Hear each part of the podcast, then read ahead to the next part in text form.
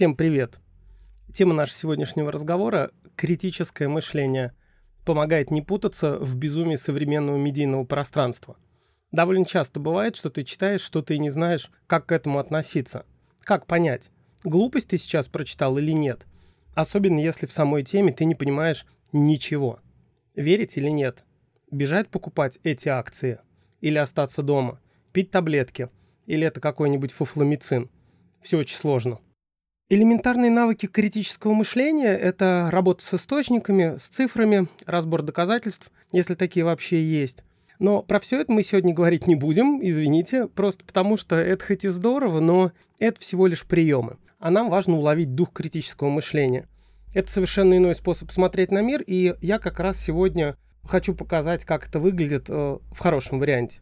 Ну, просто потому, что многие люди, когда слышат про критическое мышление и про вот это вот обоснованные сомнения, они представляют себе чувака на измене. Ну, то есть активная паранойя. Тебя все хотят убить, обмануть, нагнуть и так далее. Будь осторожен, малыш. Вот я не согласен покупать бдительность и критичность мышления ценой психического здоровья и своего благополучия. Если критически мыслить означает подозревать всех и вся, я не согласен. Тем не менее, это на самом деле не совсем так, и как именно, мы сегодня посмотрим. Все, наверное, слышали фразу, что новое – это хорошо забытое старое. Это действительно так. Не то чтобы ничего нового не существовало, новое регулярно появляется, но его не так уж и много. Среди наук уже давно есть такая, для которой навыки критического мышления были центральными. И совершенно не надо ударяться в болезненную подозрительность, чтобы воспитать в себе критическое отношение к окружающему. Нужно брать пример с этой науки. У нас уже есть ролевая модель. И этой ролевой моделью внезапно являются не физики, не математики, не представители точных или естественных наук, а представители такой странной дисциплины, к которой многие относятся с подозрением, и зря, потому что это настоящая наука. И сейчас мы это докажем. Это наука, внезапно история. Вы думали, что историки — это скучные зануды, которые зубрят даты и невыговариваемые имена. Кстати, слово «невыговариваемый» изоморфно понятию, потому что оно действительно трудно выговариваемо.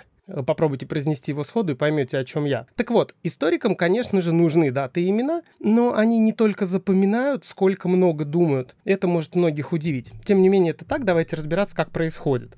Тем самым мы убьем двух зайцев. Познакомимся с особенностями работы историков. Это меньший заяц, который вам, в общем-то, не нужен, но просто для саморазвития. Ну и самый жирный и нажористый – это получим яркий пример того, что значит критично относиться к информации. И как раз вот эта ролевая модель и поможет нам усвоить, что такое критическое мышление в хорошем смысле слова. Так как я не историк, то я могу путать по ходу имена и даты, быть неточным, поэтому не пинайтесь, но в мыслях, идеях я постараюсь не ошибаться. Итак, историки, как они работают? Представим себе, что кто-то нашел какое-то письмо, которое позволяет нам узнать что-то интересное. Допустим, письмо господина де Тревиля господину Д'Артаньяну о том, что Арман Жан Дюплеси, кардинал де Ришелье, ест или трахает младенцев. Ну или другое, какой-нибудь шок-контент. Вся Франция, что называется, вздрогнула. Так вот, Историки, прежде чем соглашаться, писать письма в свои жуткие исторические журналы про то, как все вздрогнули, какой ужас был тогда, они на самом деле долго задаются вопросами. И вот эти вопросы есть самые интересные. В них вся соль. Самый первый основной очевидный вопрос – это вопрос, откуда мы об этом узнали. Каков источник? И вопрос этот гораздо сложнее, чем может показаться. Как откуда? Из письма узнали. Да, конечно. Но письмо-то откуда взялось? Кто его туда положил? Кто его написал? Откуда узнал об этом тот, кто его писал? И так далее. То есть, если источник письма до Тревиля, но он ведь не подсматривал за ненавистным врагом, правда? Он узнал информацию от кого-то, а тот, возможно, еще у кого-то, а тот еще у кого-то, и вот эта цепочка может быть длинной, но остается все равно вопрос. Самый первый источник, где все это видел? Или слышал? Лучше, если бы все-таки видел. А если видел, то откуда? Издалека или не очень? В бинокль или своими глазами? Или, может, он вообще догадался, Короче, из какой тумбочки сведений. Проследить цепочку до самого первого источника на каждом шагу. Это очень важно и посмотреть, что там могло утеряться или преобразоваться, добавиться или утратиться. Но и обязательно попытаться представить себе альтернативное объяснение. А возможно ли объяснение этого факта еще какими-то средствами? Окей, эта лошадь закончилась, давайте другую. В смысле, какие еще вопросы? Давайте внимательно посмотрим на сам источник. Он написан? Если печатная машинка, то нет, сразу отметаем, тогда их просто не было. От руки написан? Отлично. Почерк совпадает? Есть же другие письма господина де Будет странно, если это будут совершенно разные руки. Мы усомнимся. Это написано пером? А тогда писали пером или как-то еще? Написано чернилами? Такими, какими обычно пользовались в то время? Или что-то другое? Вспоминается случай, когда неумелую поделку под нацистские документы раскрыли сразу двумя способами. Первый способ был простой. Документ был набран на печатной машинке, но печатные машинки с такими особенными буковками, как эта, стали выпускать несколькими годами позже. И специалисты это знают. А еще они знают, где такие печатные машинки хранятся, то есть можно предположить, кто мог этот э, документ фальсифицировать. Ну и второй повод, по которому документ очень-очень-очень усомнили тут же, это немецкий, на котором была написана эта самая бумага. Этот немецкий был специфический, с особенностями грамматики и словоупотребления, которые использовали 30 лет назад. 30, но не 80. Двойной повод усомниться. Помимо почерка, есть еще анализ орфографии и стилистики. Например, во времена Шекспира орфография была не устоявшаяся, и у каждого автора она была своя. Поэтому иногда, когда попадается кусочек какой-то непонятный, со странной атрибуцией, то ли Шекспир, то ли нет, литературу веды обращают внимание на то, каким образом были написаны слова и как строились предложения. У Шекспира есть своя особенная, так скажем, стилистика. Мы помним, что ошибки грамматические, вообще любые другие, они очень серьезный источник информации. Дело в том, что правда на всех одна, а вот ошибки индивидуальны. И если мы знаем, например, что Тревиль писал «жиши» с буквой «ы», то мы присмотримся к этим словам. Жизнь, животворящий, вот это вот все. Там должны быть подобные ошибки. Если их нет, это настораживает. Следующий вопрос, который можно задаться, это оформление. Документы так оформлялись в то время. У писем ведь есть свои правила написания. Я уж не говорю о официальных бумагах. Они должны быть заверены печатью, подписями, составляться по правилам и на определенных бланках. Смотрим на все это. Если мы вдруг видим в письме частного лица частному лицу буквицу, и он не был склонен к рисованию, это странно. Или наоборот, не увидим буквицу там, где она должна быть. Мы задаемся вопросом «Почему?». Кстати, историк читает на языке оригинала? Он его вообще хорошо знает? Вряд ли Детревиль писал по-русски. Он писал по-французски того времени. Историк пользовался переводом или переводил сам? Кстати, хорошие историки, как правило, знают язык той эпохи, на которой специализируются, но все равно остается возможность ошибки. Поэтому нужно обязательно задаться вопросом, согласны ли с переводом другие переводчики и историки. Плавно переходим к следующему пункту. Анализ текста и его характера. Каков это текст вообще? Может быть, это шутка? Может быть, они так троллили друг друга? Или развлекали? Письма на Хэллоуин – известный жанр. Кстати, возможно, это просто идиома, вот та фигура речи, да, про которую мы говорим, ел детей, например. Метафора, скажем так. Окей, нет, не идиома, таких идиом нет, значит, продолжаем думать. Новый вопрос. Может, они так облегчали душу, выговариваясь гадостями в адрес того, кого не любили? Ну, тупо сплетничали. Они сами вообще в это верили? Они вообще сколько раз это обсуждали в переписке? Один раз или несколько? Было бы странно, если бы такой серьезный факт обсуждался всего один раз, а потом про него забыли. Это тоже может служить косвенным, правда, доказательством, но истинности или ложности. Еще один вопрос, который тут поднимается, это ангажирован ли историк. Может быть, это маньяк с идеей какой-то навязчивый. Может, он эту идею с собой везде толкает безотносительно того, насколько она адекватна. Что думают на эту тему другие историки? И вообще, историк нашел это письмо там, где другие искали и не нашли? Почему другие не нашли то письмо, которое он нашел? Если они смотрели там раньше, или не смотрели. Тогда интересный вопрос, почему? В общем, в любом случае надо разбираться еще также не с самим историческим документом, а с условиями, когда его нашли, что привело туда самого историка, почему он вообще решил там копаться. Иногда бывает так, что ищут одно, а находят что-то другое. Это вполне правдоподобное объяснение. Еще один ряд вопросов связан с сохранностью источника. Как источник сохранился? Почему он оказался там, где оказался? Он вообще мог там оказаться? Желательно проследить весь путь до места, где его нашли. Не всегда ведь письмо до Тревиля Д'Артаньяну находит в архиве Д'Артаньяна. Иногда оно обнаруживается в лавке старьевщика или в монастыре каком-нибудь. Что оно, в смысле письмо, там делает? Если эти вопросы более или менее сняты, можно обратиться, и нужно, к контексту. Все мы знаем, что слова имеют смысл только в определенном контексте. То же самое справедливо на более высоком уровне. Просто контекст этот исторический. Что имеется в виду? Согласуется ли прочитанное с тем, что мы знаем о Ришелье?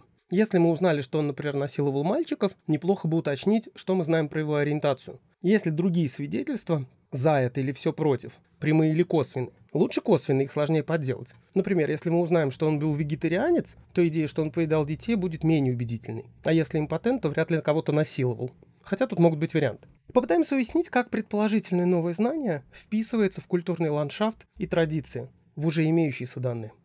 Следующий этап – это работа с мотивацией. Это довольно сложно, потому что мы не можем быть уверены, что как думали и чувствовали люди 400 лет назад. Но надо хотя бы попробовать. В душу мы, конечно, далеко не залезем, но есть очевидные вещи. Зачем ему это было надо? Почему так, а не иначе? Неужели не было других способов получить желаемое, менее экстремальных и шоковых? Могли ли быть другие причины, помимо собственной злокозненности? Может, его величество ему поручил такое, или таковы были традиции. Я сейчас не про поедание детей, конечно, но в любом случае. Например, обряды вступления в студенческие братства, некоторые в современных университетах, предполагают инициацию, которая может сводиться к каким-то довольно унизительным ритуалам. Это плата за то, что ты становишься членом группы. И вот если человека сфотографировать во время ритуала, то это не значит, что он это практикует на регулярной основе от чистого сердца. Просто это разовый случай, от которого осталось документальное свидетельство. После этого нужно рассмотреть физическую возможность, где фигурант дела брал это самое – Например, решили я девочек, которых ел. Куда он их девал потом? Ну, не Вервольф же он. Всю девочку не съест. Что-то должно было оставаться. Кто их ему привозил? Откуда их брали? Вряд ли в соседнем перекрестке, в разделе уцененного товара. Что думали родители и другие люди, которые контактировали с этими детьми? Они же не в вакууме жили. Или пропали и пропали, и черт с ними. Возможно, этих детей разыскивали газетами, если они на тот момент были. Тогда объявление пропала девочка 11 лет, было бы косвенным подтверждением того, что это может быть правдой. Где это все происходило? В каком месте? Он этим на улице занимался? Когда это происходило? Ну, тупо вопрос времени. Люди, облеченные властью, довольно часто заняты. Как они нашли на это время, выкроили? Между приемами? Тогда на следующем приеме он должен был быть сыт, если он эту девочку ел. Был ли герой сюжета вместе и в то время, о котором идет речь? Какие-то данные подтверждают это? Или он в это время был на переговорах в другом городе? Там вообще место и время совпадают, а они упоминались в письме. Если нет, то это хуже, потому что исчезает дополнительный повод к проверке. Чем более расплывчатый, бессодержателен, дошедший до нас кусок, тем более это подозрительно. И чем больше там конкретных деталей, которые можно проверить, тем лучше. Идея понятна? То есть берем каждое значимое слово в письме и думаем, почему, как, зачем, возможность, мотив, время. Немного напоминает детектив, да? На самом деле так оно и есть. Лозунгом всего процесса является вопрос «А точно?» Три вопросительных знака.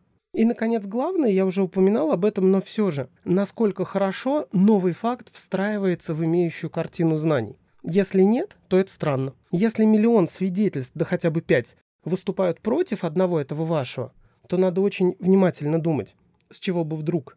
Собственно, работа историка замедляется по мере накопления корпуса знаний, потому что все больше у нас известно о том, что было раньше, эти данные с той или иной степенью условности друг с другом согласуются, и каждое новое полученное должно как-то в эту картину встраиваться. Если нет, то все это не считается.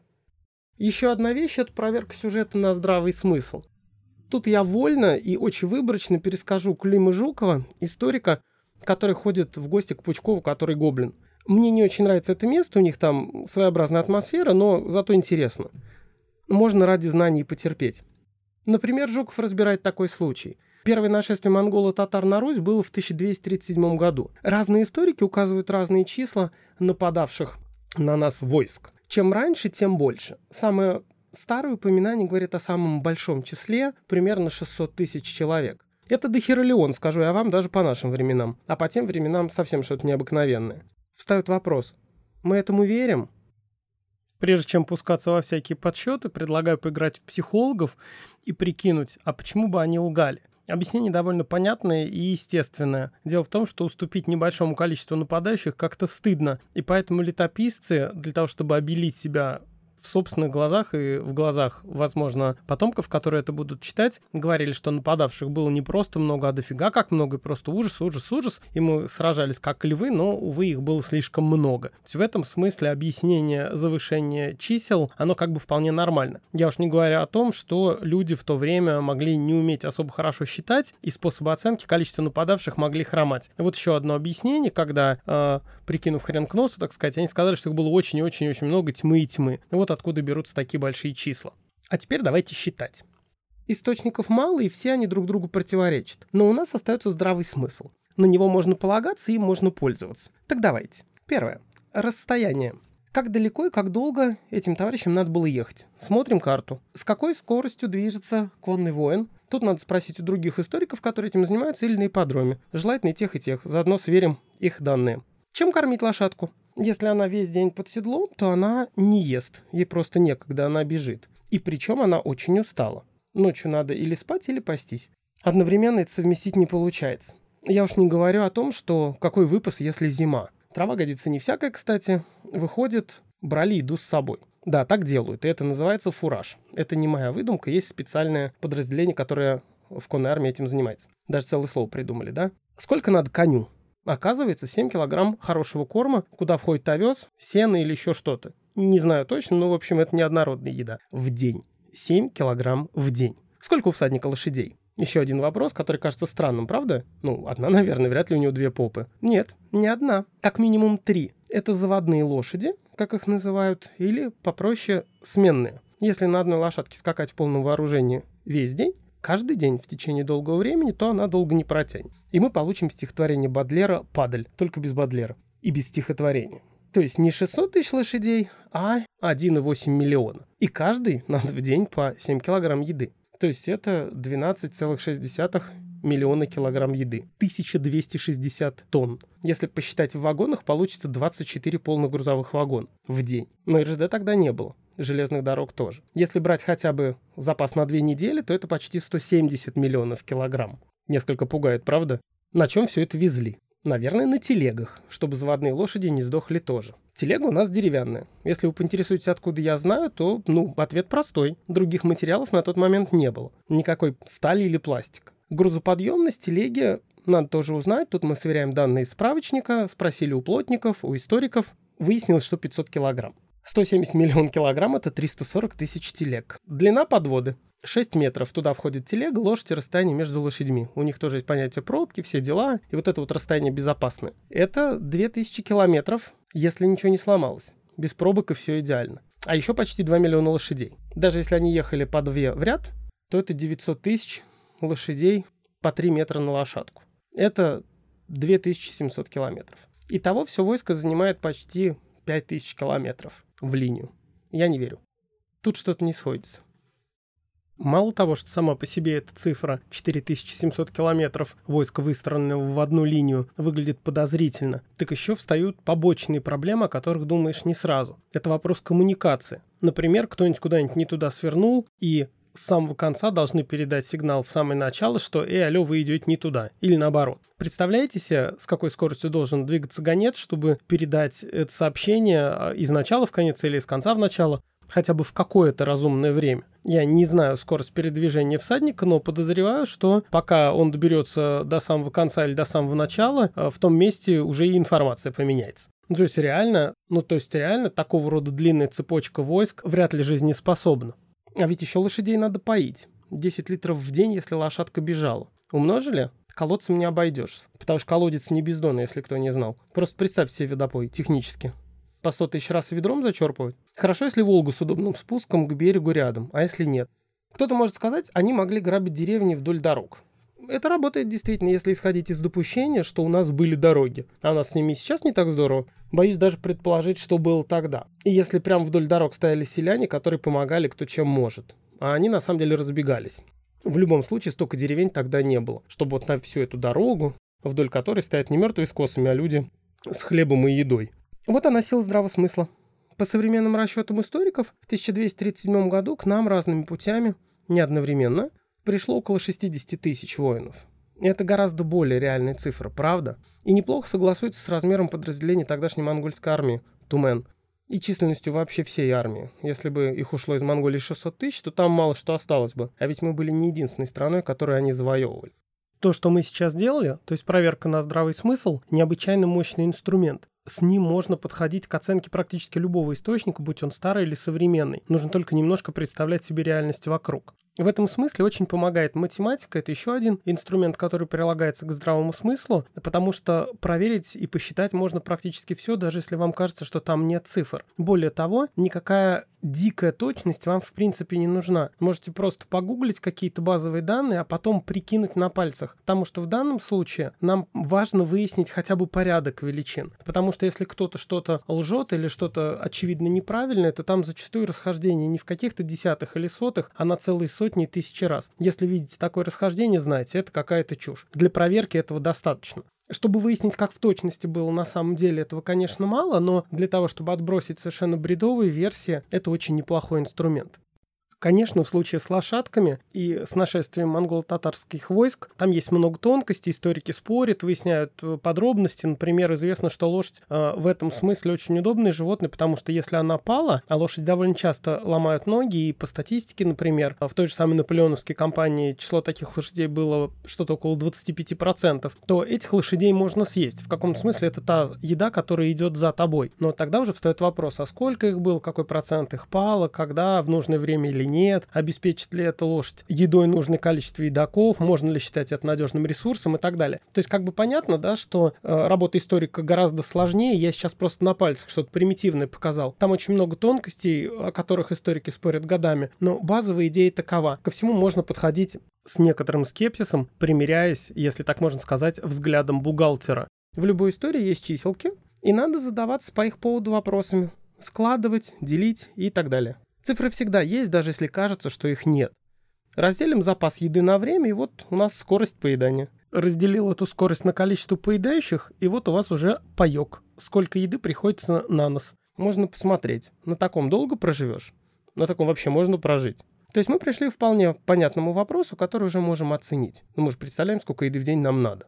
Короче, я надеюсь, у вас прибавилось уважение к историкам, это раз. И сложилось представление о том, что такое научно обоснованные сомнения. У историков на этот счет есть несколько дисциплин. Критика источников, источниковедение, полиография какая-нибудь. Все это не так просто и, к сожалению, имеет большую специфику. Каждое время, каждая страна, каждая культура порождает свой тип документов, свойственных именно этому историческому периоду. И историки, которые специализируются на этом месте и времени, про них обычно знают. Именно поэтому академик Фоменко, математик, кстати, может бредить о чем угодно, и только историки даже не шевелятся, потому что его бредни физически невозможно. Это так абсурдно, что им даже лень спорить. Кстати, очень жалко, что лень, потому что обыватель об этом не знает, и как результат, теперь в каждом книжном стоит по два стеллажа Фоменковщины, а историки пользуются гораздо меньшим спросом, чем это бредятина. Подытожим. Хотите критично мыслить? Берите пример с историков, которые не стесняются задаваться вопросами и спрашивать, как такое возможно, каковы мотивы и где последствия. Спасибо за внимание. Всего хорошего.